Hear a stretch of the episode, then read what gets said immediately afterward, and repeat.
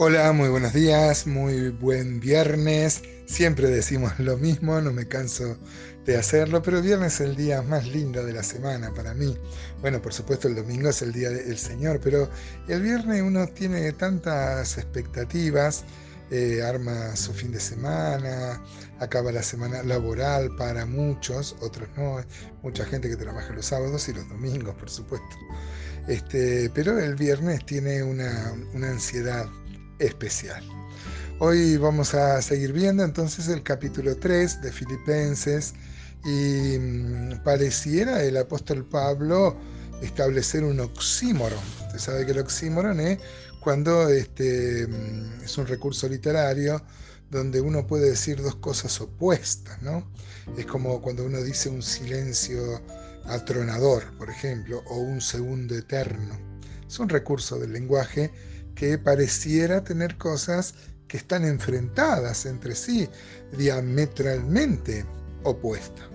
Entonces se abre ahora en el 15 y el 16, por ejemplo, se abre delante de nosotros, aunque Pablo, por supuesto, preconiza la unidad, la posibilidad del disenso. Acaba de decir que, este, primero va a decir los que somos perfectos, cuando él mismo ha, ha dicho, y lo ha dejado muy claro en los versículos previos, que no había alcanzado esa perfección él, ¿no?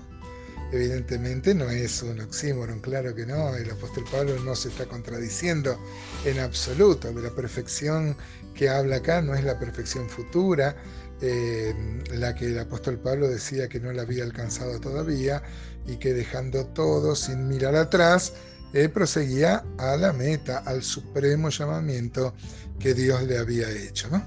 Pero también pareciera ser una contradicción, porque el apóstol Pablo fue muy duro eh, con los judaizantes, los llamó perros, malos obreros, mutiladores del cuerpo, y ahora pareciera ser un tanto más este, flexible, porque dice, si otra cosa sentís, os lo revelará Dios, como aceptando que podría haber una, una, una visión diferente.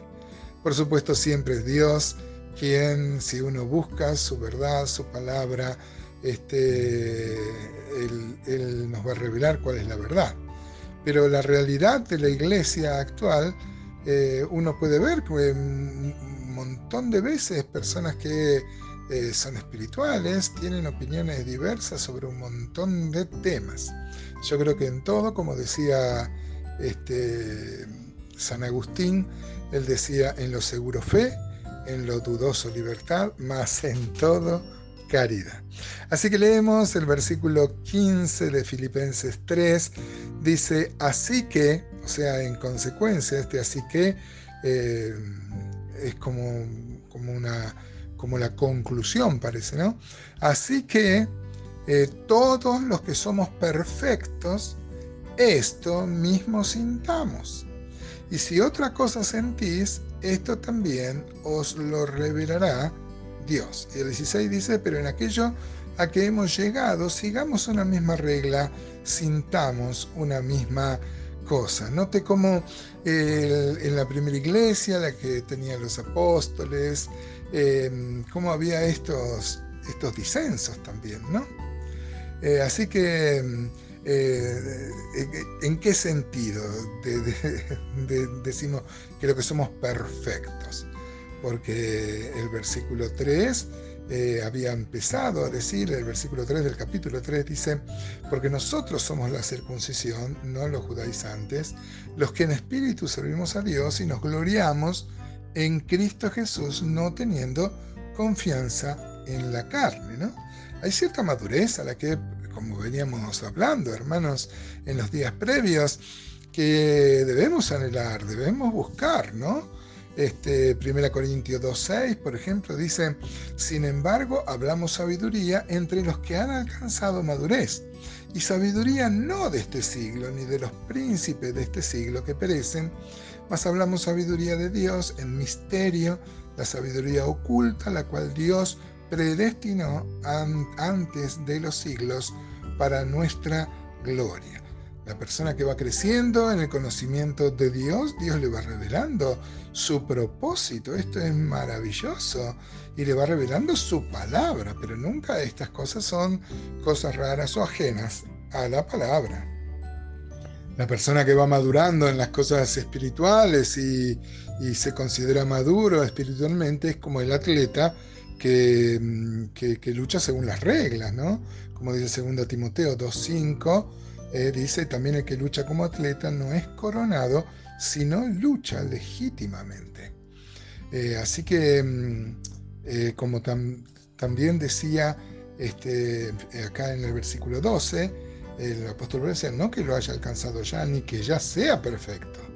Así que cuando habla de los perfectos, habla de, no de la perfección futura, sino la perfección que se puede alcanzar acá, la madurez y a la que, hermanos, debemos sinceramente anhelar todos, ¿no? Como decía Crisóstomo, él decía, el que piensa haberlo alcanzado todo, no ha alcanzado nada. Es una frase para, para un estado de WhatsApp, ¿no? El que piensa haberlo alcanzado todo, no ha alcanzado nada en definitiva, ¿no? Ahora, yo particularmente no comparto la opinión de algunos, de, algunos comentaristas que dicen que el apóstol Pablo, como se refiere a judíos, está siendo un poco más benevolente y le está diciendo, bueno, confía que Dios le va a revelar ya que son hombres piadosos. No creo que sea así, evidentemente estas personas, las que, mm, las que atentaban contra la unidad y eran perros, malos obreros y eran mutiladores del cuerpo, son los mismos que en Gálatas 3.3, por ejemplo, el apóstol Pablo es duro, por supuesto, como debe ser con las personas que quieren pervertir la doctrina de Cristo. Dice, ¿tan necios sois? Habiendo comenzado por el Espíritu, ahora vais a acabar por la carne. Tantas cosas habéis padecido en vano, si es que realmente fue en, eh, eh, si es que realmente fue en vano. Aquel pues que os suministra el Espíritu y hace maravilla entre vosotros, ¿lo hace por las obras de la ley o por el oír con fe? Así Abraham creyó a Dios y le fue contado por justicia. Este, noten que, que el apóstol es muy duro, lo llaman necio, ¿no? Este, Dios siempre revela su palabra. La Biblia no es un libro misterioso en el sentido de que es imposible de leer. Uno puede hablar del, lector al autor directamente y él nos va explicando, ¿no? El mismo Señor dijo, ¿se acuerdan? Mateo 11:25, en aquel tiempo respondiendo Jesús dijo, te alabo Padre, Señor del cielo y de la tierra, porque escondiste estas cosas de los sabios, de los entendidos y las revelaste a los niños los gnósticos que también asolaban ahí, bueno, había muchos judíos que eran gnósticos también, ¿no?